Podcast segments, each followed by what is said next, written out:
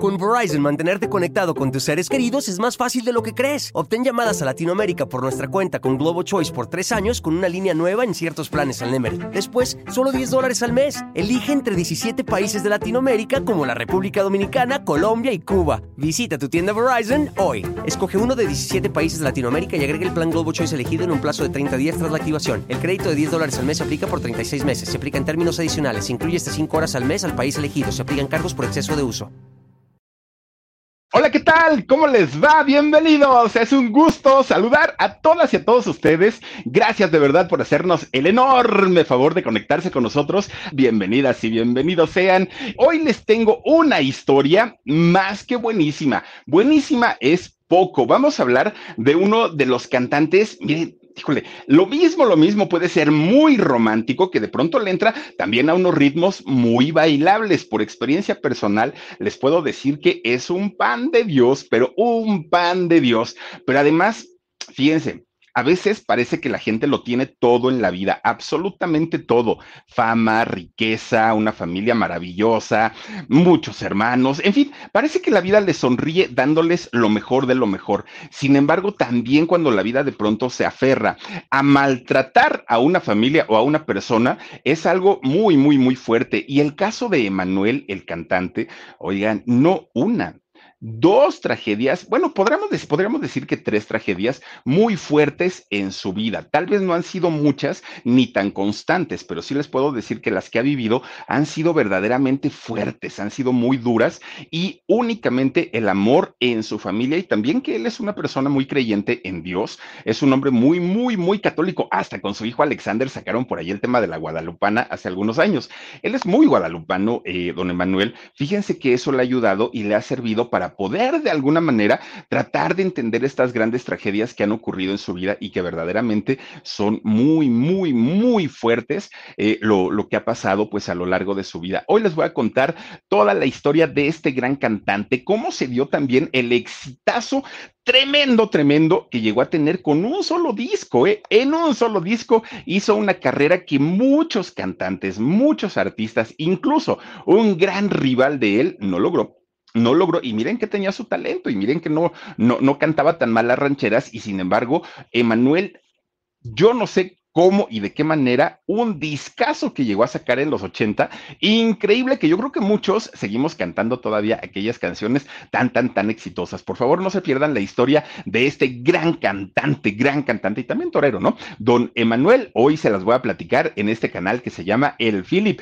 Fíjense que nos vamos a poner romanticones esta noche. Aparte, a mí se me da lo romántico, déjenme les platico. Sí, sí, sí, soy así como, pues sí, soy de ese rollo, ¿no? La verdad es que yo no soy así tan, tan tan, duro. No, sí me gusta de pronto el, ser romántico y sobre todo, pues cuando anda uno enamorado, pues se le sale a uno, ya tampoco es que uno lo, lo provoque o lo busque. Fíjense, sin importar en qué año, hayamos nacido, cuántos años tengamos ahora, en dónde, en dónde hayamos nacido, les puedo asegurar que una canción de Emanuel, si se la saben. Hay gente que hasta dice, no, yo solamente escucho pura música en inglés. Lo mío es el rock en inglés. Hay mucha gente que dice, ah, pero pónganles un tequilita, así tequilita, ¿no, chiquito?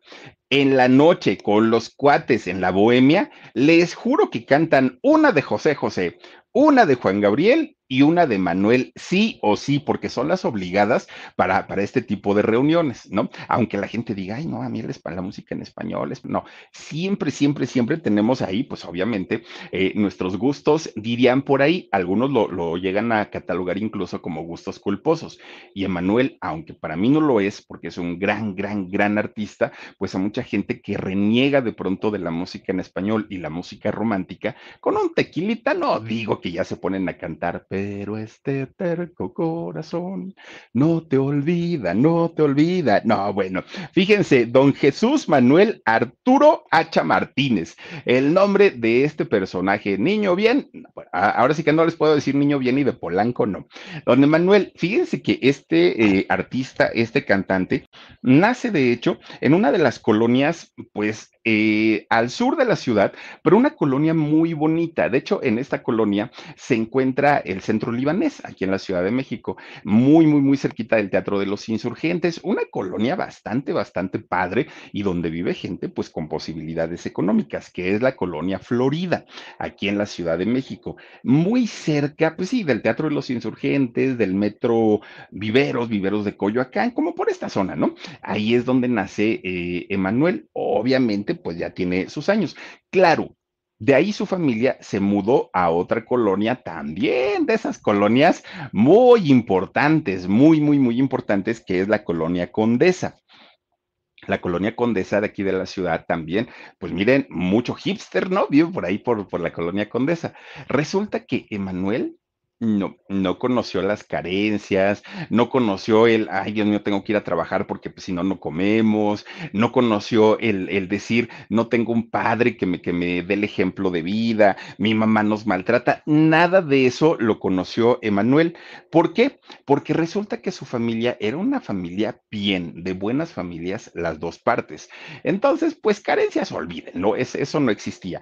Además, se la pasaban viajando desde chiquitos, ¿no? Desde ya andaba trepado en los aviones Emanuel. ¿Por qué? Pues porque se iban constantemente a España, se iban mucho a Perú viajaban a Chile y obviamente a, México. Ahí en estos lugares era donde generalmente pues estaban viajando toda la familia, todos, todos, todos. Fíjense, su mamá, doña Conchita Martínez, ya no, ya no vive doña Conchita desafortunadamente. Fíjense que ella era una cantautora, es decir, cantante y compositora, ¿no? Ella, eh, de hecho también bailaba, bailaba flamenco, ella, una española muy guapa, además de todo, de Andalucía, allá en España, ¿no? Una una, mujer con un talento bárbaro, pero además con un carácter tan dócil, tan noble, tan sonriente, que miren, era increíble la manera en la que trataba. Obviamente, pues hay gracias a, TV Notas, ¿no? Por la, por la foto. Oigan, era, era increíble cómo trataba este, doña Conchita, no solamente Manuel, a todos sus hijos. Bueno, pues ella venía de una familia eh, que por generaciones, por muchas generaciones, se habían dedicado a la música y a todo lo que tenía que ver con el espectáculo. De hecho, también ella fue una actriz de cine. Hizo solo una película, Conchita, pero sale a final de cuentas. De hecho, eh, se llama La Morena de mi, de, mi culpa, o de mi culpa debe ser, ¿no? Eh, esta película que hizo y la hace junto a Abel Salazar y a don Pedro Vargas. Fíjense nada más, esto ocurrió en el año 1946, cuando Conchita hace su, su aparición en cine y de alguna manera pues tuvo por lo menos esa experiencia. Bueno, pues resulta que era una, una, mujer tan, tan, tan bella que ella ya había tenido una relación amorosa con una persona con quien no resultó ese, esa relación y ella ya, ya era madre soltera, ¿no? Ya tenía a una hijita andaba por esas, ¿no? Doña Conchita, cuando de repente conoce a un muchacho reguapote, muy, muy, muy galán, este señor, un torero. Pero miren, los toreros yo, yo siento que son como los bailarines de ballet. ¿Por qué? Porque el torero debe tener una postura así, derechita, como se visten tan, tan, tan apretados con sus trajes de luces. Si, si tienen una mala postura, se nota mucho. Entonces, para caminar y para pararse, son muy elegantes los toreros, mucho. Y hasta para caminar, se han dado cuenta que caminan como de puntitas y todo el rollo. Es todo un espectáculo ver a un torero. Vean nada más la, la pose que tienen ellos, ¿no? En lo personal les puedo decir que yo no soporto el, lo que le llaman el deporte de los toros.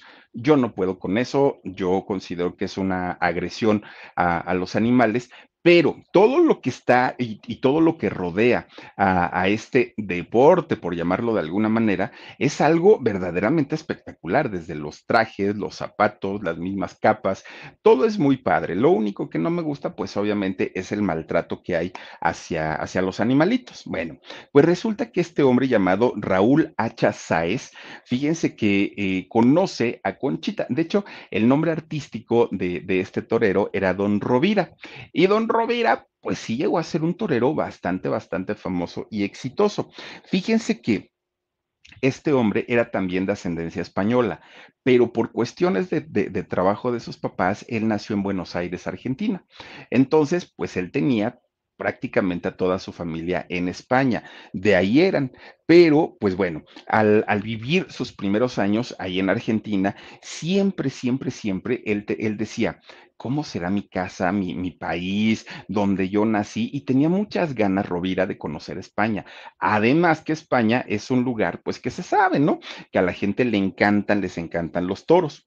Entonces, cuando llegan los años 30, Rovira dice, ahora sí, tengo que ir a conocer España, tengo que ir a conocer el lugar donde yo nací, junta su dinerito y se va para España, ¿no? Eran, eran, les digo yo, por ahí de los años 30. Pues resulta que para este tiempo, bueno, cuando él llega, pues llega y todo estaba muy, muy, muy bien. Pero resulta que para aquellos años ya comenzaba a gestarse lo que iba a ser la, la guerra civil española, una de las de los movimientos. Con Verizon, mantenerte conectado con tus seres queridos es más fácil de lo que crees. Obtén llamadas a Latinoamérica por nuestra cuenta con Globo Choice por tres años con una línea nueva en ciertos planes al Nemer. Después, solo 10 dólares al mes. Elige entre 17 países de Latinoamérica como la República Dominicana, Colombia y Cuba. Visita tu tienda Verizon hoy. Escoge uno de 17 países de Latinoamérica y agrega el plan Globo Choice elegido en un plazo de 30 días tras la activación. El crédito de 10 dólares al mes se aplica por 36 meses. Se aplica en términos adicionales. Se incluye hasta 5 horas al mes al país elegido. Se aplican cargos por exceso de uso internos y políticos, sociales y culturales más sangrientos de allá de España. Entonces resulta que lo detienen Fíjense, sí se parece a Manuel, ¿eh? déjenme les digo. Fíjense que lo detienen en un campo de concentración de allá de, de, España y estuvo, de hecho, algunos meses ahí guardado y ya no hallaba qué hacer, ¿no? Don Rovira, porque decía, ay, pero ¿para qué vine? ¿Quién me manda andar aquí de metiche? Bueno, pues resulta que como pudo, don Rovira, que era aparte era muy, muy diestro, ¿no? Pues se escapa del centro, del campo de concentración, dijo, vámonos, yo que voy a estar aquí metido, ¿no? Entonces se logra escapar una vez que se, que, se escapa, fíjense que agarra como la mayoría de los españoles que se trepaban a los barcos sin importar y sin preguntar a dónde va a llegar, dijo, a donde me lleven, pero sáquenme de España. Pues este barco iba para América. ¿no? Pues, lo, lo, que pasó con muchos, muchos, muchos famosos, muchos artistas. Resulta que Don Rubira se, se, trepa al barco y cuando le dicen, oiga, ¿y para dónde va este barco? Pues vamos a Perú, dijeron este, lo, lo, el capitán, ¿no? Dijo, nosotros vamos a Perú. Ah, bueno, pues no importa, dijo Don Rovira. Lo importante es que ya voy a estar fuera de, de España, que es mi país, es mi casa, pero a final de cuentas, pues me están haciendo aquí la vida imposible. Bueno, resulta que llega a Perú cuando llega a Perú, le, le encanta el país a don Rovira y, pues, digo, Perú, que es un lugar tan precioso, menos Laura Bozo. Bueno, pues resulta que ya estando ahí, en, en, Perú, empieza él a conectarse no solamente con su cultura, las tradiciones, su gente, la comida, sino también con sus mujeres. Fíjese que don Rovira conoce a una chica muy guapa, muy, muy, una peruana muy bonita, y entonces se casa con ella, don Rovira, ¿no? Y fíjense que tiene no un hijo, tiene cuatro hijos con esta peruana. Don Rovira, bueno, pues ya finalmente ya había echado raíces, ya tenía su, su familia, él trabajaba, pues obviamente ya estaba dentro de, dentro de todo, pues con su vida resuelta, con su vida, eh, pues ya, ¿no? O sea, finalmente establecido al 100%. Pues resulta que Llegan los años 40, fíjense, 10 años pasaron. Llegan los años 40 y Rovira dijo, tengo que ir a mi tierra, sí o sí, tengo que regresar porque además de todo, tengo que hacer la ceremonia de la alternativa. ¿Qué es la, la ceremonia de la alternativa? Pues resulta que esta ceremonia no es otra cosa más que eh, una, una ceremonia como un tipo ritual en donde los toreros nuevos, los novatos, tienen este, esta, pues justamente este, este ritual para que ellos estén autorizados y también poder ser matadores, poder matar a los toros. No puede hacerlo cualquier, ahora sí que cualquier principiante. Entonces, una vez que ya está pasada esta prueba, ¿no? O esta ceremonia de la alternativa, entonces ya se convierten en matadores y pueden alternar ellos con eh, otros matadores ya de renombre y ya se van turnando para ver, pues ahora sí que quién mata el toro. Entonces, bueno, ya les digo, ¿no? A mucha gente le gusta y a mucha gente le apasiona. Afortunadamente al día de hoy, en muchos países ya se está regulando eh, esta situación en donde las eh, corridas de toros están siendo prohibidas. Y, y esto es, es una fortuna, porque miren, lo mismo que antes hacían las famosas peleas de perros para poder apostar y ganar dinero y que hoy por hoy están prohibidas, poco a poco también se ha, ido integrando la cultura para poder prohibir este tipo de espectáculos que, bueno, el, el, el, único que se divierte es el ser humano que parece ser que nos gusta ver sangre y nos gusta ver el sufrimiento de, de otros seres vivos, porque pues el toro, pregúntenle si, si siente que es un, un, deporte. Y luego aquí en México, por ejemplo, en la arena, en la arena, en la Plaza de Toros México, hay gente que al, momento que, degollan al, toro, al momento que matan al toro, ponen vasos para, para llenarlos de sangre y entonces eh, tomarlo. ¿Esto por qué? Porque dicen que les dan energías, que les dan no sé qué tanta cosa, por tanta adrenalina que tenía el animalito justamente antes de morir. Es una cosa espantosa que ya les digo, habrá gente que diga que ignorante eres, es un deporte maravilloso. Prefiero ser ignorante, prefiero ser burro, pero, pero no estar metido pues en esta, en esa cuestión de maltrato de animales. Bueno, pues resulta que ya hace don Rovira su, su participación allá con los toros, con, con esta ceremonia de la alternativa, le va muy bien a él y fíjense ustedes que una vez que él ya tiene el permiso para matar a los toros y todo, pues bueno, empieza a eh, ya hacer corridas, pero ya como un torero profesional y le iba re bien. Oigan, allá en, en, este, en España llegó a alternar con los grandes, grandes, ¿eh? con un Luis Miguel Dominguín, padre de Miguel Bosé, llegó a alternar con, con cantidad de toreros bastante, bastante reconocidos. Obviamente su situación económica cambia y se va de gira no solamente a México, a Sudamérica y empieza a recorrer diferentes países en donde siempre, siempre le, le fue muy bien. Para ese momento, su primer matrimonio con la, con la señora peruana, pues fíjense que ya no, ya no logró eh, más, ¿no? Entonces se quedan sus hijos en Perú, se queda su esposa, quien era, ¿no? Su, su primera esposa, y entonces resulta que una vez ya libre, conoce justamente a Conchita, a, a esta española le hace la ronda a esta cantante, además de todo, cantautora, le hace la ronda, se la hace su novia y ya divorciado, pues le pide matrimonio, que Conchita ya tenía una hija para, para aquel momento, pero una mujer muy bella. Ellos tres, además de los cuatro hijos que ya tenía Rovira, además de la hija que tenía Conchita, ellos tuvieron tres hijos, Emanuel, Raúl y Mariloli. Fueron los tres hijos de este segundo matrimonio.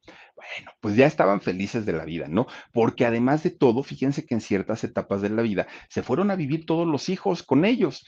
Y cosa rara, porque tampoco es que, que, que sea algo como muy común, resulta que tanto Conchita como Rovira nunca hicieron diferencia en sus hijos. Para ellos eh, los hijos eran hijos, punto. No, no era de que ese es tuyo, este es mío y estos son de nosotros, no. A los hijos los veían siempre pues prácticamente como, como hijos biológicos de los dos y esto hizo que tuvieran un matrimonio bastante, bastante firme, muy estable. Los hijos vivían bastante, bastante a gusto y tranquilos porque sus mismos padres no propiciaban las envidias o los celos por el cariño de ellos mismos. Bueno. Una vez que eh, este hombre, Raúl o Rovira, se retira de los toros, porque aparte son carreras muy cortitas, ¿no? Se retira de los toros, dijo, ¿y ahora qué me voy a dedicar? Él era un hombre emprendedor, trabajador, pero sobre todo muy inteligente. Pues Rovira dijo, ahorita está el negociazo, pero negociazo de el bronce. El bronce para todo, todo, todo es algo muy, muy, eh, pues que se ocupa mucho, ¿no? Entonces dijo, voy a poner una fábrica de bronce centrifugado. El bronce centrifugado, eh, hagan de cuenta que es el bronce más puro, que es el que ocupan para las, las eh, estatuillas y esos eh, premios y todo esto que, que no, no, es como bronce con aleaciones, es como un bronce más, mucho más puro y entonces es más costoso. Pues resulta que don Rovira pone un negocio de bronce centrifugado. Además, al poco tiempo, cuando empieza a ganar su buen dinerito, él seguía con su pasión por los toros y se hace un empresario taurino. Contrataba a los toreros, los presentaba en, en algún, eh, en alguna plaza y obviamente él era el que repartía el dinero. Y dicen por ahí, el que parte y recomparte, pues se queda con la mayor parte. A eso se dedica. Y de hecho, don Rovira, fíjense que una vez que su hijo, Emanuel, se hace cantante, se hace artista y se hace famoso, don Rovira fue su manager, fue su representante hasta el día que don Rovira, pues prácticamente murió Bueno, pues con todos estos negocios que tenía don Rovira, si algo no batalló la familia nunca fue en la cuestión económica, porque el señor, siendo empresario taurino, teniendo su fábrica de bronce centrifugado y aparte todavía toreaba cuando podía, miren, el dinerito abundaba en casa, había bastante, bastante eh, comodidad para todos los miembros de su familia. Bueno, pues resulta que Fíjense que para, para, todos los hijos que había en ese matrimonio en aquel entonces, que todos eran como hijos biológicos, aunque eran algunos medios hermanos, pues resulta que crecieron entre las artes, ¿no? Porque por un lado, don Rovira, pues siempre viendo esta pasión que él tenía por, por los toros, y por otro lado, doña Conchita, pues siendo, siendo cantante, siendo eh, autora también de, de algunas canciones, pues obviamente los chamacos crecieron entre el puro arte. Ahora, fíjense que Conchita, a pesar que tenía todo el chamaquerío ahí, ¿no? En, su casa, imagínense, era una casa como de locos, todos gritando y hablando al mismo tiempo. Pues resulta que Conchita, para tranquilizarlos y para, para calmarlos a todos, se sentaba y les cantaba a todos, a todos, pero siempre sonriendo, siempre con buen humor, siempre muy, muy tranquilita ella, ¿no? Era como para, bueno, a mí se me ponen todos los chamacos ahí de guerrosos y miren, cállense chamacos, ¿no? Pues Conchita no, Conchita bien tranquilita, ella muy, muy, muy calmada, les decía, vamos a cantar. Bueno, hasta el don Rovira se ponía ahí a escuchar a Conchita con esa voz tan bonita que tenía. Entonces, pues para todos los chamacos era como de qué bonito canta mi mamá, ¿no? Porque aparte la respetaban de mamá, aunque no fuera la, la mamá biológica ella. Entonces, qué bonito canta mi mamá. Pero había un chamaco en especial que era el que, bueno, em, se embelezaba viendo a Conchita qué bonita es mi mamá, qué bonita es su piel, qué bonita es su voz.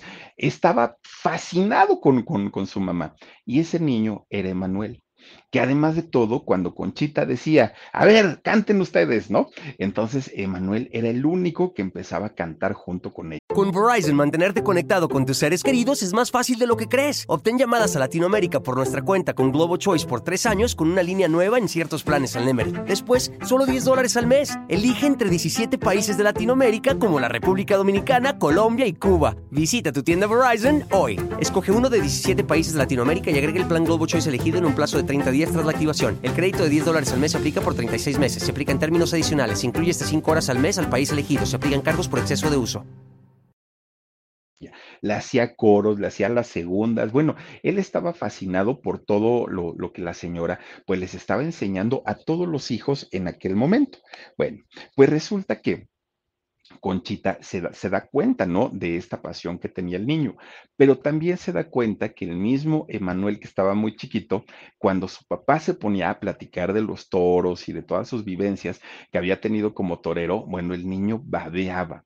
Entonces, Conchita, pues decía, o este niño va a ser torero o este niño va a ser cantante, no hay de otra, porque era, el, niño realmente babeaba, ¿no? Babeaba cuando escuchaba a sus papás hablar con tanta pasión de eso. Bueno, pues resulta que pasa el tiempo y pues cuando todo era felicidad, cuando todo era tranquilidad, cuando todo era bonanza, además en la familia, que tenían su, su, buen dinerito, todo estaba muy, muy, muy tranquilito, resulta que viene desafortunadamente, pues la primer, ¿qué podemos, podemos decirle? La primer tragedia en la vida de Manuel, un, un niño que aparte había crecido viendo en su casa desfilar a grandes cantantes como un Pedro Vargas, como una Lola Beltrán, como una Lola Flores. Era, era, una fiesta en su casa todo el tiempo y todos los días. Él, él estaba fascinado con, con todo esto que ocurría, pero de repente y de la nada, fíjense que eh, doña Conchita estaba embarazada, ¿no? Estaba embarazada y de, hecho de su hermana Mariloli. Entonces eh, se va y, se alivia. Bueno, no, no, no se alivia, tiene a su bebé, ¿no? Da luz a, a, su, a su tercera hija y entonces regresa a su casa con un bebé, con su bebita. Y Emanuel vio a su mamá cuando se fue al hospital, que la vio llena de vida, cachetoncita, la, la, la vio muy bonita con su, con su pancita, muy guapa, ¿no? Y de repente cuando se va al hospital y regresa, regresa más feliz que nunca, pero aparte con un bebé en brazos. Entonces Emanuel pues decía, ay, qué, qué, qué bonito, ¿no? Pues ya tengo una hermanita, aparte de todo. Pasan ocho meses de, de, que tenían a la niña y de repente, pues doña Conchita se pone muy mal, ¿no? Y entonces el papá, don Rovira, la tiene que llevar al hospital prácticamente de emergencia. Emanuel, que para aquel momento tenía ocho añitos de edad, dijo, ay, ¿por qué se está llevando mi papá, mi mamá al hospital otra vez? ¿Será que va a tener otro bebé? ¿Será que voy a tener otro hermanito? Él era lo que pensaba, Emanuel. Pues resulta que decía, qué raro, porque la otra vez que fue a tener a mi hermanita, iba muy bonita, llena de vida, sus cachetitos, su pancita, muy guapa. Y ahorita pues mi mamá va muy flaquita, muy demacrada, va bastante, bastante mal. Entonces, pues, pues qué raro, ¿no? Y, y Mariloli pues apenas y tenía ocho meses. Pues resulta que la reciben en el hospital a Conchita y ahí se queda. Entonces, cuando regresan los hermanos y regresa el mismo papá Rovira, Emanuel pregunta, ¿y mi mamá? Hijo, tu mamá se tiene que quedar eh, en el hospital, está un poquito malita, pero ya luego regresa. Ah, bueno, Siendo un niño, Emanuel, su intuición de niño le decía que no le estaban diciendo la verdad, que algo había por ahí que, que, que, no, que no era congruente, ¿no? Y entonces de repente un día, una de las televisiones que tenían en casa se la lleva su papá. Papá, ¿y a dónde llevas esa televisión? Se la voy a llevar a tu mamá. Oye, pero tú dijiste que iba a regresar pronto. Sí, pero mira, para que esté más a gusto, le voy a llevar una tele para que pueda verla allá en el hospital. Cuando quieras vamos a verla, ¿no? Pero ahorita no es conveniente, hijo, ya después yo te llevo. Sí, papá, está bien. Pues resulta que pasan días y días y días y días y eh, la mamá no regresaba. Emanuel ya estaba muy preocupado por esa situación. Pues resulta que un buen día ve que eh, los hermanos y el papá llegan a casa, pero llegan vestidos de negro. Y uno de sus hermanos llevaba cargando la televisión que habían llevado al hospital.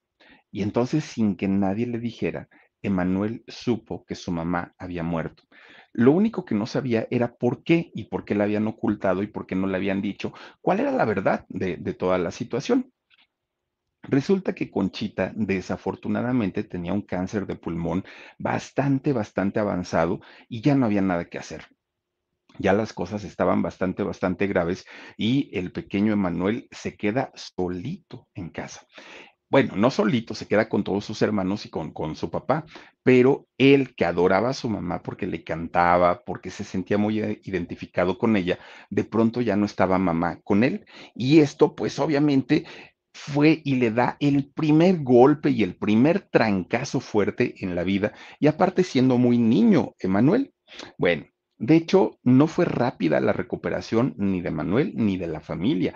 Tardaron años para poder superar la pérdida de Conchita, que había sido un, pilar increíble en la familia, porque además ella, a diferencia de muchas otras eh, mujeres que se llegan a casar con hombres con hijos, Conchita veían en, todos los niños a sus hijitos. No hizo diferencia. Para los muchachos fue un golpe muy fuerte y no solamente para Rovira, ¿no? Para, para Raúl, para el papá. Todos la pasaron muy bien. Bueno, pues resulta que en aquel momento la hermana mayor de, de Manuel, fíjense que es quien se convierte, pues prácticamente en, en, el ama de casa, en la mamá, en todo, ¿no? En todo, porque resulta que Pastora, la hermana mayor, que era hija solamente de, de Rovira, ella es quien se hace cargo de todos sus hermanitos, incluido eh, Emanuel. Para ese momento eran nueve hijos, fíjense nada más. Pastora se queda con los nueve chamacos a cargo porque el papá tenía que salir a trabajar y tenía que salir a trabajar con más ganas porque era una familia muy numerosa, muy grande y ya no contaba con Conchita para que pudiera estar con él y apoyándolo. Ahora toda la responsabilidad había quedado en Pastora. Bueno, pues resulta que el papá, don Rovira, dijo, ¿qué hacemos? O sea, nos tenemos que mover de aquí y viajan a España. Se van para allá y dicen, bueno, pues aquí por lo menos yo sé que es mi tierra, yo sé que aquí a la gente le gustan más los toros y pues necesito trabajar porque mis hijos me, me exigen. Aparte, estaban acostumbrados a la buena vida y Rovira no estaba dispuesto a que los hijos empezaran a padecer. Entonces dijo, vámonos para España. Bueno, estuvieron dos años para allá, por allá, pero las cosas no le funcionaron a Rovira como él, como él esperaba, ¿no? Él pensaba que iba a tener un éxito tremendo, maravilloso, increíble, y sí lo tuvo, pero no como él lo esperaba. Entonces, después de dos años, deciden regresar a México. De hecho, fíjense ustedes que una de las hijas ya había conseguido trabajo allá en España, le estaba yendo muy bien, pero todos los demás decían, ¿y nosotros qué?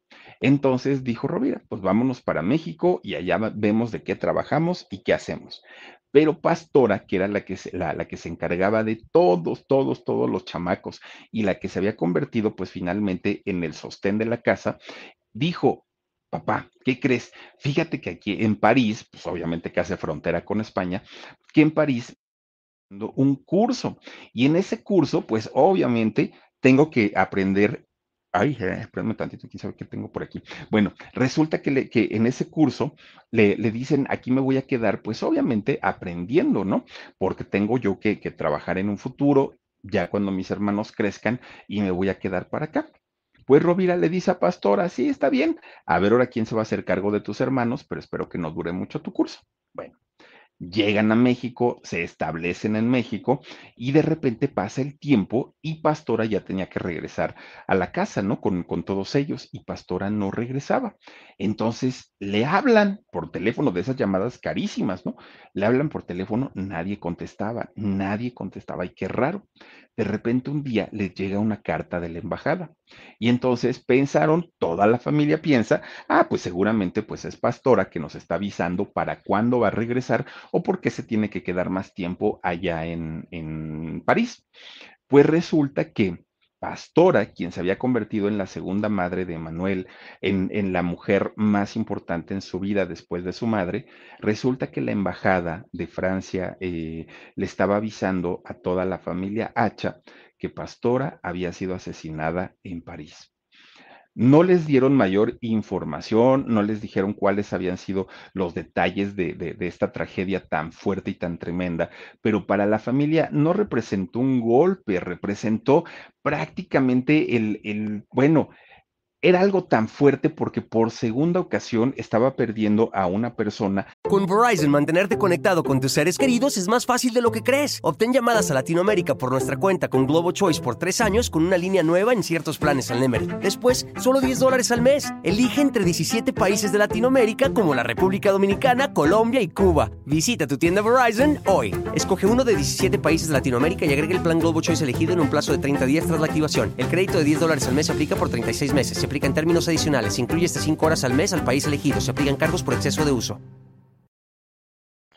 Importantísima en su vida, muy, muy, muy importante. Y además de todo, pues tampoco había tantos detalles. O sea, la, embajada no les estaba explicando a detalle qué era lo que había ocurrido con, con Pastora.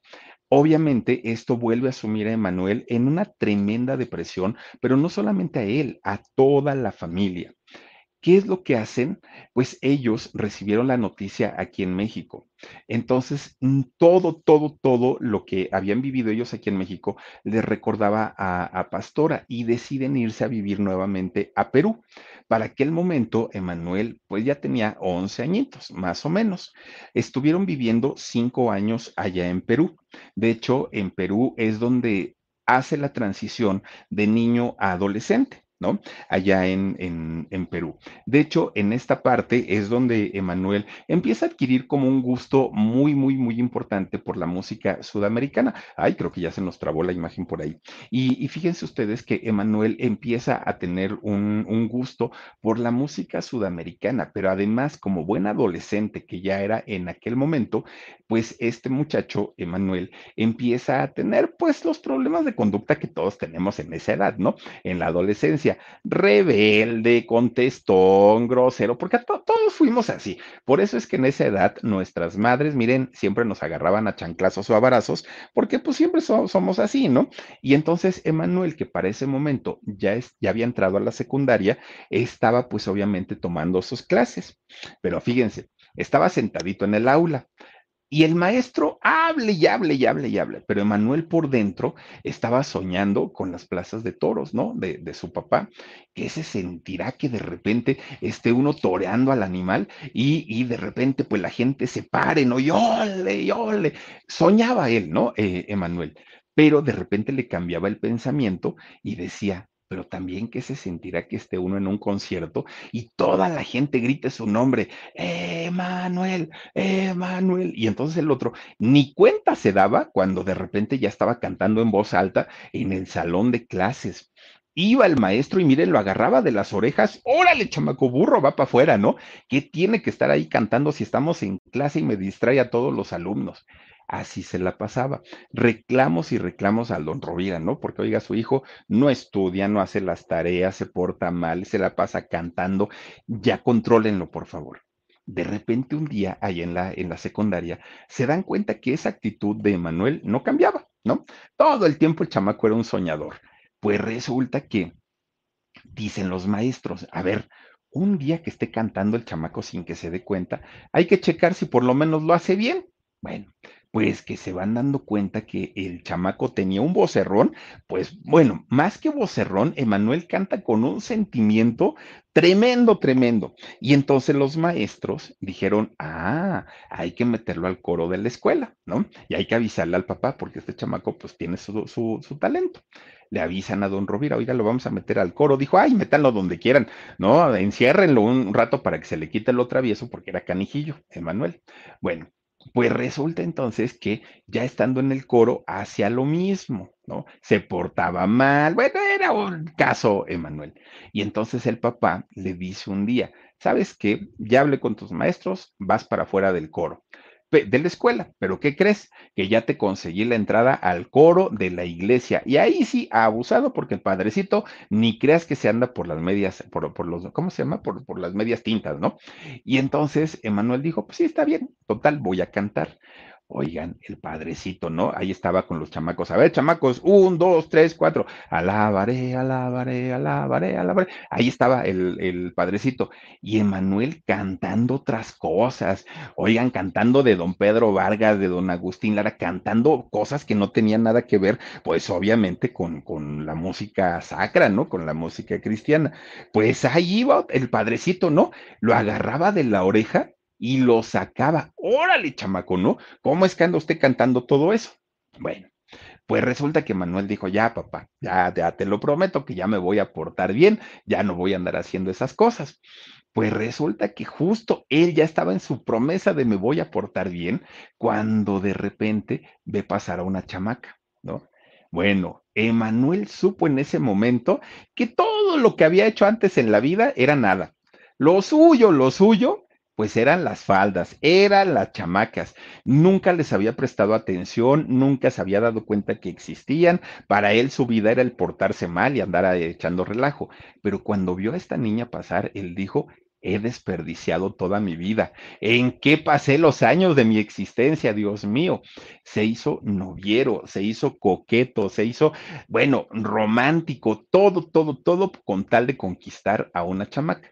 Entonces ya no era la distracción la música, ya no eran los toros, no, ahora eran las chamacas. Era lo que le llamaba la atención en aquel momento. De hecho, por ahí por sus 13 años es que Emanuel le da su primer beso a una niña. Bueno, que no era una niña, déjenme les digo que ya era más grande que Manuel, ya por lo menos sus 16 añitos, ya tenía 16, 17, que de hecho esta chamaquita lo hizo sentir muy mal, porque pues dijo, ay, este chamaco baboso, como para qué me dio el beso si ni sabe besar, pero Emanuel vio el cielo, las estrellas, vio, no, él estaba encantado de la vida. Bueno, pues resulta que no solamente Manuel se había fijado en las chicas, resulta que su papá, para aquel momento, pues también ya se le había pasado el dolor, ¿no? El dolor de haber quedado viudo y conoce a una mujer llamada Josefina Dupont y se casa con ella.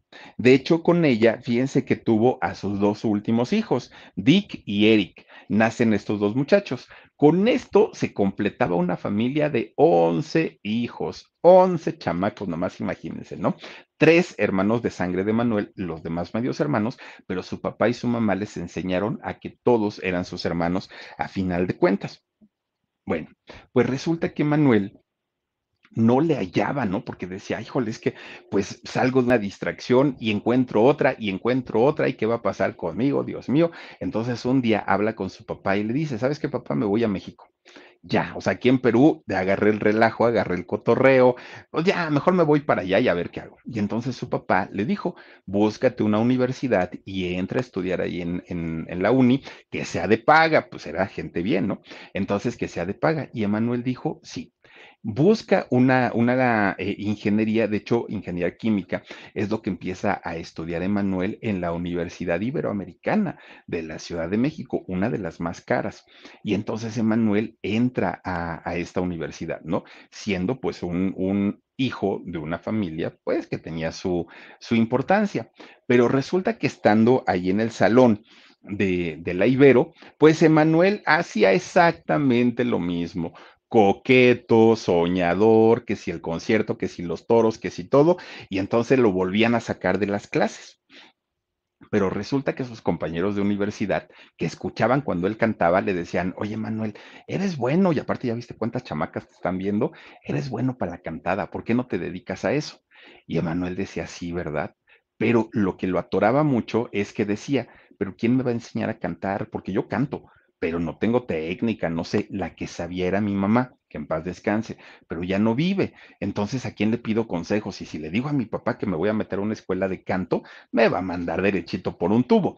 Entonces, ¿qué hago? ¿Qué hago? ¿Qué hago? Pues no, no le encuentra, digamos, la razón o, o, cómo poder hacerlo. Y entonces Emanuel dijo, mejor me hago torero. Pues total, que le pido consejos a mi papá, que él me vaya diciendo lo que se tiene que hacer, cómo se tiene que hacer, y yo lo hago, dijo Emanuel. Se lo comunica a su papá, al don Rovira, a don Raúl. Oye, papá, hoy es jefe, ¿no? ¿Sabes qué? Pues mira, me voy a, este, a dedicar a los toros. Cuando le dice eso al don Rovira, don Rovira se puso furioso porque le dijo, mira, chamaco, no te estoy pagando una universidad carísima para que me salgas con que quieres ser este torero. Además, de entrada ni sabes torear. Segundo, no creo que tengas el talento para hacerlo.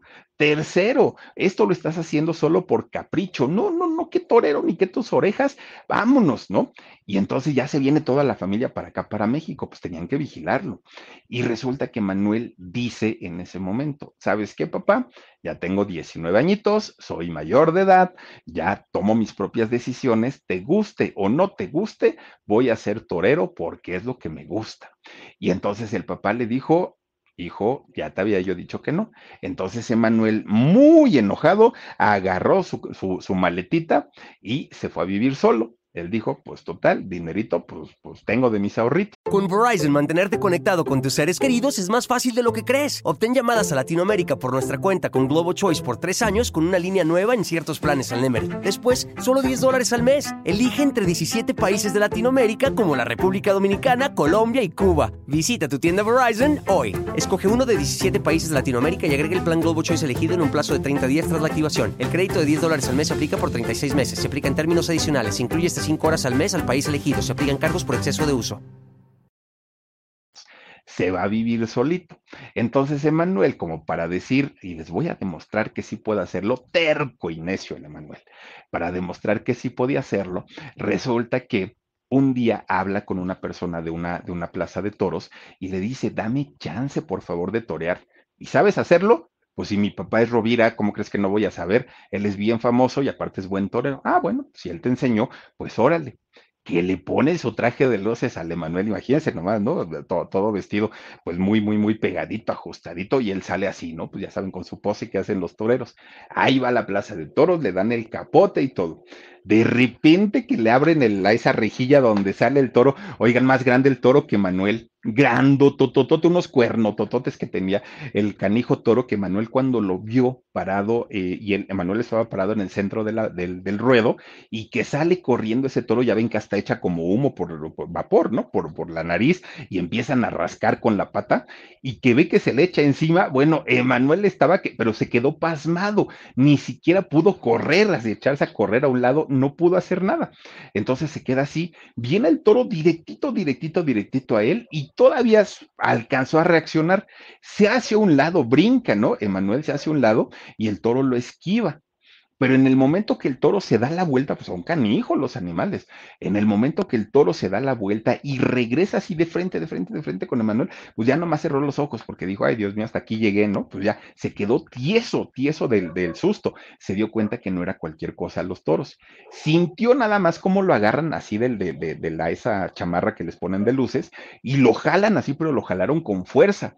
Y entonces Emanuel iba con los ojos cerrados y lo avientan, lo aventaron a lo que le llaman la zona segura.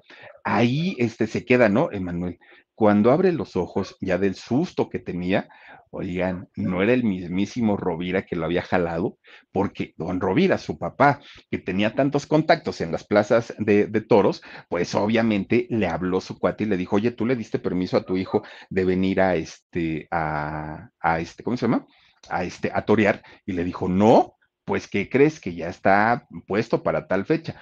Fue Rovira el que lo salvó, lo jaló, le ha acomodado una regañiza, regañiza a Emanuel, obviamente, porque, pues, pues imagínense la desobediencia, le pudo haber costado la vida. Pues resulta que Manuel dijo, pues papá, te lo agradezco que hayas ido a salvarme, muchas gracias, pero ¿qué crees, jefe? Te voy a decir algo, voy a ser torero. Te guste o no te guste, bueno, hasta se buscó un nombre artístico de torero, era el Bola, así le decían a Emanuel. Pues resulta que otro día se vuelve a presentar, dijo, pues ni modo, ¿no? Pues, pues ya, ya que le puedo hacer. Oigan, se presenta el Bola en una plaza de toros. Y entonces resulta, pues que igual ya tenía su cierta experiencia en el toreo pero la gente hasta cerraba los ojos cuando se le acercaba el toro porque decían, este muchacho no es profesional, o sea, pues, pues lo, lo, hace porque le gusta, pero tampoco es que esté así como, como muy pre preparado. Resulta que sale un toro. Y entonces el toro, ahí va otra vez sobre Manuel, ay Dios mío, el otro pues nomás cerraba los ojos y los apachurraba y movía el capote, ¿no? Y decían, bueno, ole, cuando escuchaba el ole, dijo, ya la libré pero a la segunda este, vez que, el toro se da la vuelta, oigan, que lo embiste el toro a Emanuel, sale volando, ¿no? Emanuel con todo y su traje de luces, sale volando para el otro lado. Bueno, pues lo que sucedió es que a Manuel se le fracturan las rodillas. Dentro de los raspones, golpes y todo, pues lo más grave que le, que le pasó fue la fractura de rodillas. Entonces llega la ambulancia, se lo llevan, ¿no? Ya todo fracturado, todo roto. A Emanuel se lo llevan al hospital. Fíjense, le ponen un tremendo yeso en los dos pies. Y entonces estuvo 40 días, Emanuel, pues prácticamente en cama y lo poco que se levantaba eran con muletas. Pues ahí, ahí se la pasó. Resulta que ahí empieza un peregrinar de médicos, hospitales, al, tratamientos alternativos, porque él sabía que sus piernas habían sufrido mucho, muchísimo. No había sido solo la fractura, además era un golpe bastante, bastante fuerte. Y eh, Emanuel, cada que iba con un doctor diferente, él siempre preguntaba, doctor, ¿voy a poder caminar?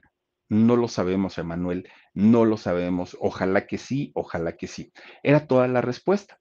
De repente, ya después de esos 40 días que tuvo el yeso puesto, le dice el doctor, es la hora de la verdad. Ahora sí vamos a saber si vas a poder caminar o no y en qué condiciones vas a quedar. Pues resulta que cuando le quitan el yeso, le dicen a Emanuel, hay dos noticias, una buena y una mala. ¿Cuál quieres? Dijo Emanuel, no, pues la buena, ¿no? Pues primero para, para suavizarme un poquito. Pues la buena, mijo, es que sí vas a poder caminar. Ay, bendito sea Dios, dijo Emanuel, gracias a, Jesús, ¿no? Pues ya, pues por lo menos voy a estar este, haciendo lo que me gusta. ¿Y, la mala, doctor, cuál es? La mala es que en tu vida vas a poder volver a torear, ni se te ocurra, porque en el momento que hagas un esfuerzo más allá de, de, las capacidades que tienes ahora, en ese momento, adiós a la caminada y te quedas sencilla de ruedas. Pues Emanuel entra en una tremenda frustración porque dijo, ni terminé mi universidad como químico, ni soy cantante y ahora ni siquiera soy torero, me quedé como el perro de las tres tortas, ¿no? Dijo, pues ya, ¿y ahora qué voy a hacer? Entonces, para aquel momento, Emanuel, y pues imagínense, su familia, que era una familia muy conocida, que pues tenían las relaciones del mundo, pues resulta que Emanuel conocía a Javier Alarcón, sí, al de deportes, conocía a Javier Alarcón, pero también conocía a Guillermo Cañedo.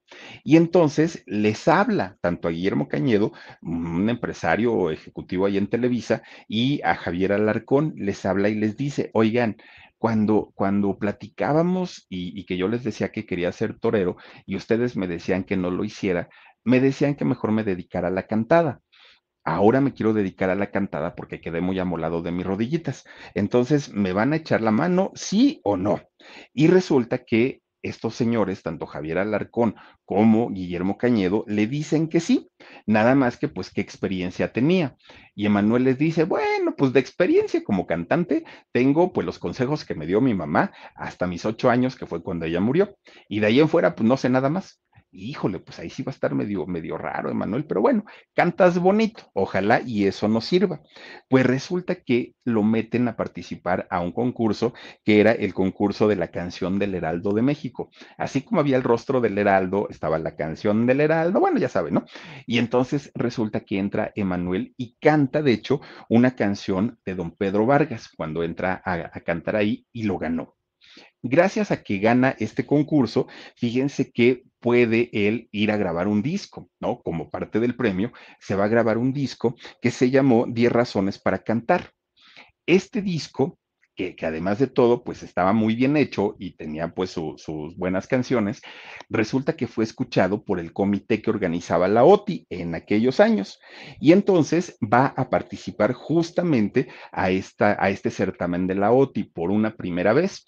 Resulta que la compañía disquera, que era la RCA Víctor en aquel momento, pues le dicen, ¿y cómo te llamas, muchacho? No, pues me llamo Emanuel. Y le dicen, ese nombre no nos sirve. Y entonces, ¿cómo quieren que me llame? Dijo Emanuel. Pues miren, Emanuel les dijo, tengo un segundo nombre que a ver si les gusta y así me pueden conocer. ¿Cómo? Pues me dicen el bola. Ay, no, mijo, como que el bola. No, no, no, no, no, pues si no estamos en la carnicería. No, aquí no, el bola nada.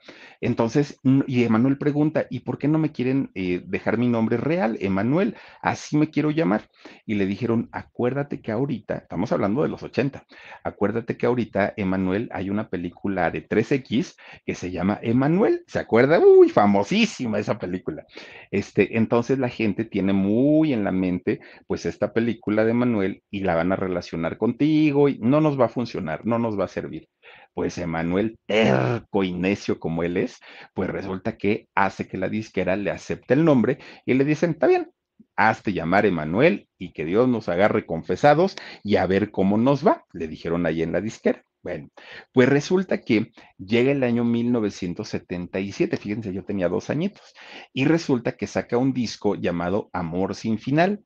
Este disco de, Amor sin final también se convierte en gran éxito y de hecho comienza a sonar en gran parte de Latinoamérica. Emanuel ya tenía un nombre finalmente.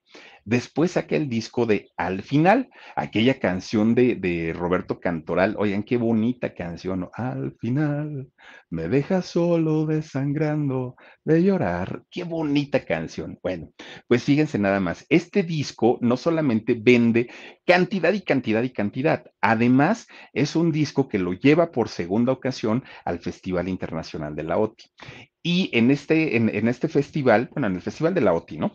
Eh, en, este festival resulta que Emanuel, pues iba a conocer uno de los sinsabores en su carrera, un golpe más, no solamente en su vida, sino en su carrera. ¿Por qué? Porque dentro de todos los concursantes que estaban ahí, todos muy buenos, muy, muy, muy buenos, resulta que Emanuel no solamente estaba confiado en su gran voz, estaba confiado en la canción de don Roberto Cantoral. Oigan, una canción tan bonita y con ese final, ahora sí el final del final, ¿no? De, la canción, tan, tan, que no cualquiera, es, es, como el triste, pues muy al estilo de don Roberto Cantoral, pues, pues no todo el mundo podía alcanzar ese grito y ese, ese, tono, esa nota sostenida tan alta, era, es, era prácticamente una canción imposible pues durante todo el certamen, Emanuel estaba dentro de, bueno, todo mundo daba por hecho que al final de Emanuel iba a ser la canción ganadora de ese festival. Todo mundo decía, Emanuel gana, lo mismo que con José José. Con Verizon, mantenerte conectado con tus seres queridos es más fácil de lo que crees. Obtén llamadas a Latinoamérica por nuestra cuenta con Globo Choice por tres años con una línea nueva en ciertos planes al Nemer. Después, solo 10 dólares al mes. Elige entre 17 países de Latinoamérica como la República Dominicana, Colombia y Cuba. Visita tu tienda Verizon hoy. Escoge uno de 17 países de Latinoamérica y agrega el plan Globo Choice elegido en un plazo de 30 días tras la activación. El crédito de 10 dólares al mes se aplica por 36 meses. Se aplica en términos adicionales. Se incluye hasta 5 horas al mes al país elegido. Se aplican cargos por exceso de uso. Y resulta que, José José fue en el Festival Internacional de la Canción Latinoamericana, ¿no? Donde él participa. Pues resulta que eh, Emanuel va todo bien, va todo bien, va todo bien. Ya cuando estaban prácticamente en la final de, de, del certamen, resulta que Emanuel, pues se va a uno de los palcos, ¿no? Dijo, ay, pues mientras me toca cantar, ahí me voy pues ahí estaba una revista de estas, te, veía, ¿no? Te leía, te, te, veía. Ahí estaba esta revista y Emanuel, pues miren, mientras estaba el receso, el intermedio, pues empieza a ojear la revista, pero era una revista que todavía no salía, apenas iba a salir esta revista. Pues resulta que en esta revista de, del TV Guía, pues Emanuel se da cuenta que, ¿qué creen? Que ahí ya estaba publicado todo lo del festival. Ay, nos fue muy bonito, estuvo maravilloso. Felicitamos a la gran ganadora Estelita Núñez. Imagínense nada más, cuando todavía el concurso ni terminaba, todavía estaban cantando, participando, esta revista ya estaba anunciando pues la, la participación de, o la, la, el triunfo de Estelita Núñez en aquel momento. Ay, Dani se agacha para pasar. y se le ven todos sus chones a mi sobrino. Bueno, oigan, pues resulta entonces que eh, Estelita Núñez ya estaba anunciada como la gran ganadora. Emanuel dijo, o esto es un mal chiste o algo está pasando aquí, pero esto no está padre. Fue y le avisa a su papá, a don Rovira, a don Raúl, que él era su manager, su representante, y le dice, oye papá, está pasando esto. ¿Qué hacemos? ¿Qué sucede con esto? Y entonces don Rovira le dijo, cálmate, tranquilízate, esperemos que sea un mal chiste y vamos a hacer las cosas bien. Tú sigue participando como si nada pasara y que todo quede pues tranquilito. Dijo Emanuel, está bien. Llegan a la final, cantan y efectivamente doña Estelita Núñez se convierte en la gran triunfadora. Emanuel sabía que eso iba a pasar porque eso decía la revista y estaba no furioso, lo que le sigue, lo que le sigue de furioso. Bueno, estaba mentando progenitoras a diestra y siniestra, y con justa razón, vamos, no está bien que se haga, pero, oigan, era, era, era imposible que algo tan, tan, tan padre como era el, el, Festival de la OTI, de pronto se viera pues corrompido por este tipo de situaciones. Y Emanuel decía, ¿y cuántos a cuántos más de mis compañeros no se la han hecho? Que son talentosos, que son muy buenos y a final de cuentas terminan pues dándoles una patada en el trasero y ni siquiera les respetan su, su primer lugar. Emanuel sale de, de, de, ahí, de este lugar, de donde fue el Festival de la OTI, miren, haciendo señas obscenas a todo mundo, jueces, organizadores, producción, todo mundo pues enseguida de él va también don eh, Roberto Cantoral. Don Roberto hizo lo mismo, salió furioso, les, les salió diciendo mendigos, tramposos, traicioneros, siempre me hacen lo mismo. Bueno, muy, muy, muy mal, ¿no? Pues a pesar de ese segundo lugar que tuvo la canción de Al final con Emanuel, se convirtió en un gran éxito.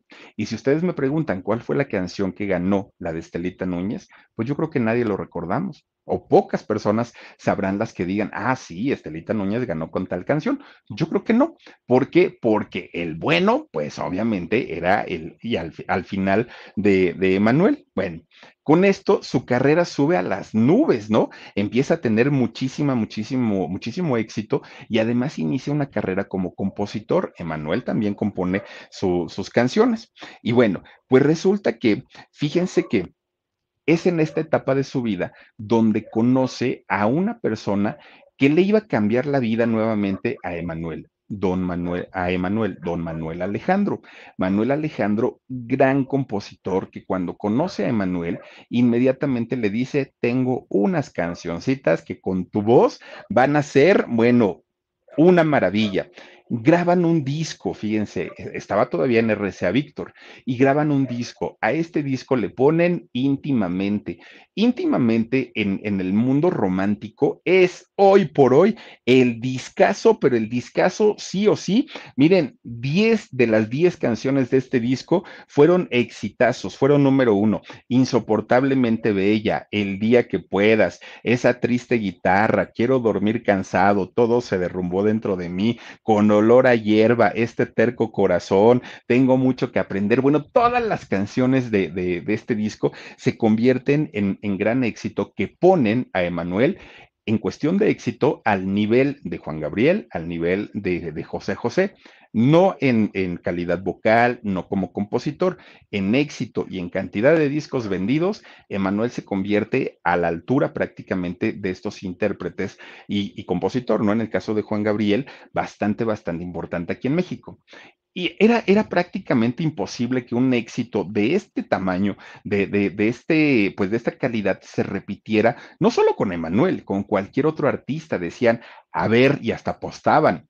¿Qué artista va a sacar un disco como el de íntimamente, que 10 de 10 canciones se conviertan en un éxito? Era imposible, ¿no? Y aparte, olvídense de los millones y millones que vendió en aquel momento. Y efectivamente, Emanuel nunca volvió a sacar un disco hasta el día de hoy con, con esa eh, calidad que sacó con íntimamente, pero sí siguió cosechando éxitos y no uno, muchísimo, mu muchísimas canciones se convierten en muy exitosas. Fíjense que justamente este disco no solamente le trae pues el éxito y la fama en el, en el ámbito profesional. Resulta que para aquel momento Emanuel conoce a una mujer llamada Mercedes Alemán. Y esta mujer, bueno, se convierte no solamente en su novia, se convierte en su esposa de toda la vida, de toda la vida, aunque al principio tanto el noviazgo como el matrimonio tuvieron que mantenerlo oculto. ¿Por qué? Porque la disquera pues decía, ¿no? Pues sabes que sabes que Manuel, si te casas, pues las chicas van a dejar de soñar contigo y ya no van a comprar tus discos. Eso se usaba antes, hoy ya no, afortunadamente, pero antes sí tenían que negar sus relaciones aunque le preguntaban a Manuel, ¿tienes novia o estás casado? Él siempre tenía que decir, no, no, no, no, no. Bueno, cuando se casan, que de hecho se casaron en 1981, Emanuel seguía negándolo, pero ¿qué creen? Nunca falta la chismosita del barrio. Resulta que la secretaria del juez que los, que los casó, pues la compra un, un periodista y le dice, oye, pues mira, te doy una lanita, nomás dime, ¿verdad que sí se vino a casar Emanuel? Que Manuel ya era un figuro, no, no, no, no con tantos éxitos. Y le dice, ¿verdad que sí? Y le dice la otra, pues sí, pues dame una lanita más y te digo con quién. Y entonces este señor, pues sabe el nombre de la mujer, de la esposa, y pues ya se confirma la noticia que nada le afectó a Emanuel, ¿eh? nada, nada, nada. Emanuel siguió teniendo éxitos tremendos, tremendos. Todo el mundo se enteró y no pasó absolutamente nada. Ya con su esposa, con Mercedes Alemán, Emanuel tuvo tres hijos, que son los que tienen, ¿no? Giovanna, Martinique y Alexander. Son sus tres hijos que tienen, que de hecho Alexander es el que le ha dado más problemas. Alexander ha andado en vicios, miren, le entra el chupir. Bueno, le dicen que le entraba, dicen que ahorita ya no, pero pues era borrachito, ¿no? Y también por ahí probó algunas otras cositas. Es el hijo que más lata le ha dado, además de ser el que pues siguió su carrera o los pasos como cantante. Bueno, pues resulta que Manuel ya tenía tanto éxito que se daba el lujo, cantó música ranchera y Manuel, fíjense, se, se daba el lujo de cantar música ranchera, de cantar villancicos, sacó sus discos navideños como Luis Miguel, bueno, cuando Emanuel le presenta la disquera, la, la, canción de la chica de humo o, esta otra canción de la séptima luna, la última luna, ¿no? Se llama, oigan, pues la disquera le dijo, no, estas canciones no de Manuel, no, suenan más, más o menos, pero no van a ser éxito. Contigo, no.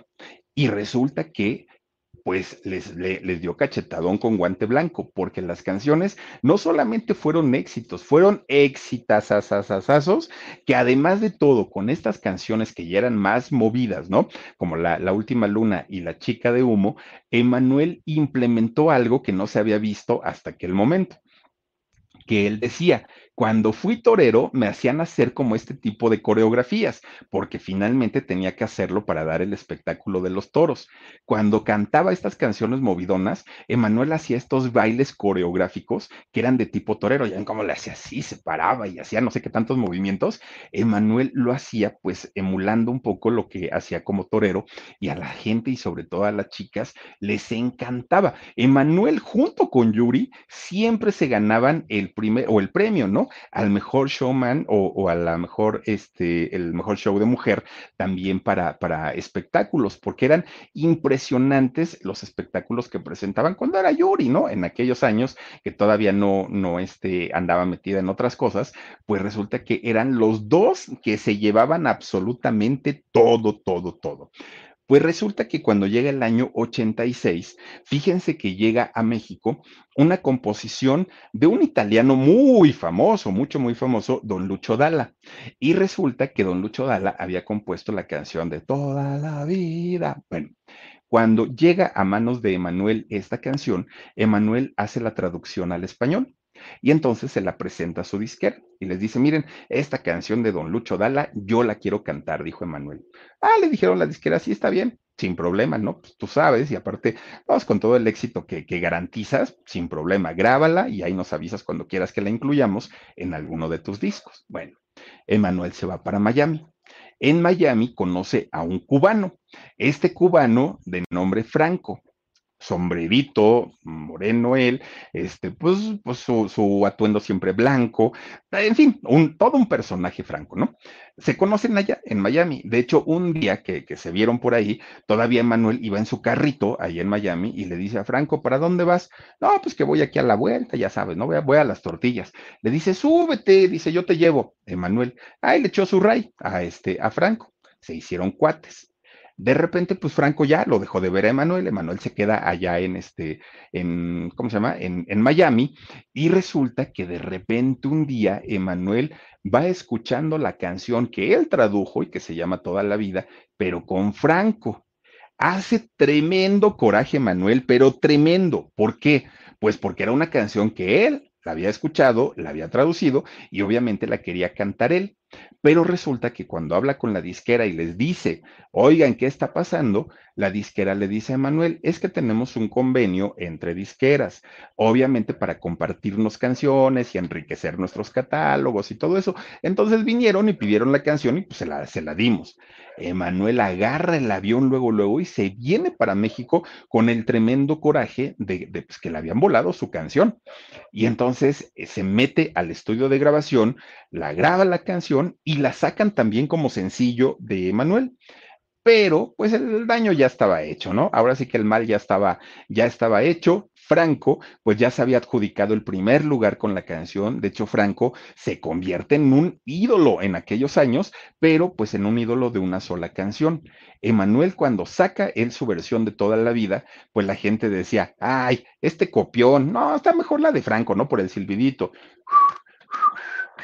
Ahí ni sé chiflar. Bueno, oigan, pues resulta que Emanuel se pone muy triste porque decía, oigan, no se vale, esa canción era mía, yo la traduje, ¿por qué me hicieron eso? Pues ya estaba hecho. Y a final de cuentas, esa canción al día de hoy sigue siendo recordada por, por eh, cantada por Franco.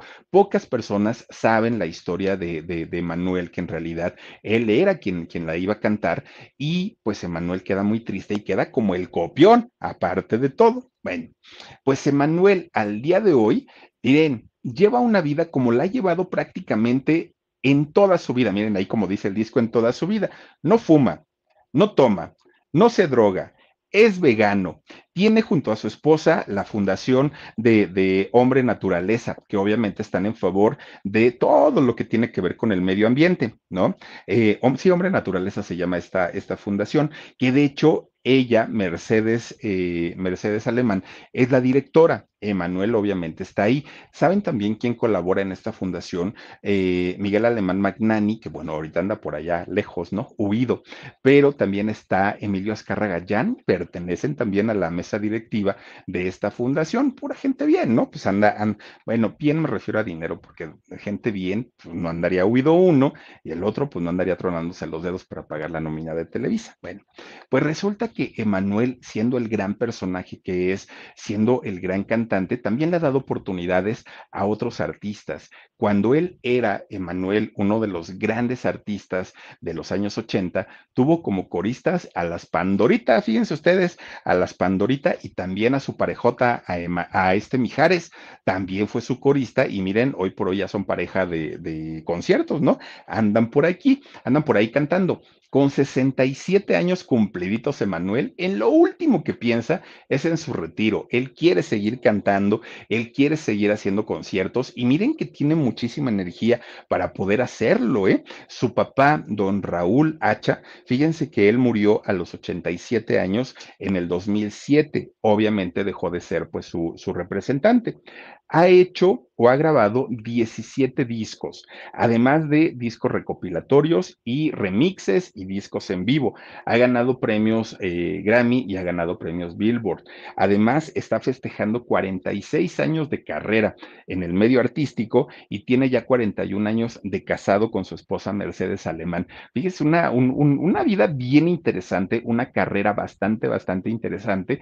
Y fíjense que alguna ocasión tuve la oportunidad de, entrevistar a Emanuel, de platicar con él, y ya fuera de, de, entrevista, oigan, qué señor tan agradable, qué señor tan, tan atento, además de todo. Hay algunos otros artistas que de pronto terminan la entrevista y ya como que se van, ¿no? Así como que, ah, bueno, gracias a Dios, tan, tan.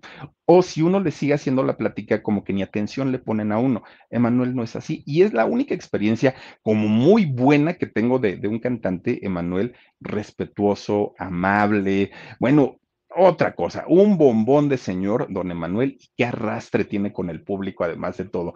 Una increíble persona, pero también fíjense, los ricos también lloran. Emanuel que no, no tuvo ese tipo de problemas y seguramente no los tendrá, problemas económicos, ha, ha vivido también tragedias verdaderamente fuertes, graves, complicadas, pero bueno, así es la vida, ¿no? De pronto no todo puede ser felicidad, pero en fin, ahí está la historia de Emanuel, Hacha, el Manuel, Emanuel, el cantante. Oigan, pues ya nos vamos. Cuídense mucho, nos vemos. Besos, adiós. Con Verizon, mantenerte conectado con tus seres queridos es más fácil de lo que crees. Obtén llamadas a Latinoamérica por nuestra cuenta con Globo Choice por tres años con una línea nueva en ciertos planes al Nemer. Después, solo 10 dólares al mes. Elige entre 17 países de Latinoamérica como la República Dominicana, Colombia y Cuba. Visita tu tienda Verizon hoy. Escoge uno de 17 países de Latinoamérica y agrega el plan Globo Choice elegido en un plazo de 30 días tras la activación. El crédito de 10 dólares al mes se aplica por 36 meses. Se aplica en términos adicionales. Se incluye hasta 5 horas al mes al país elegido. Se aplican cargos por exceso de uso.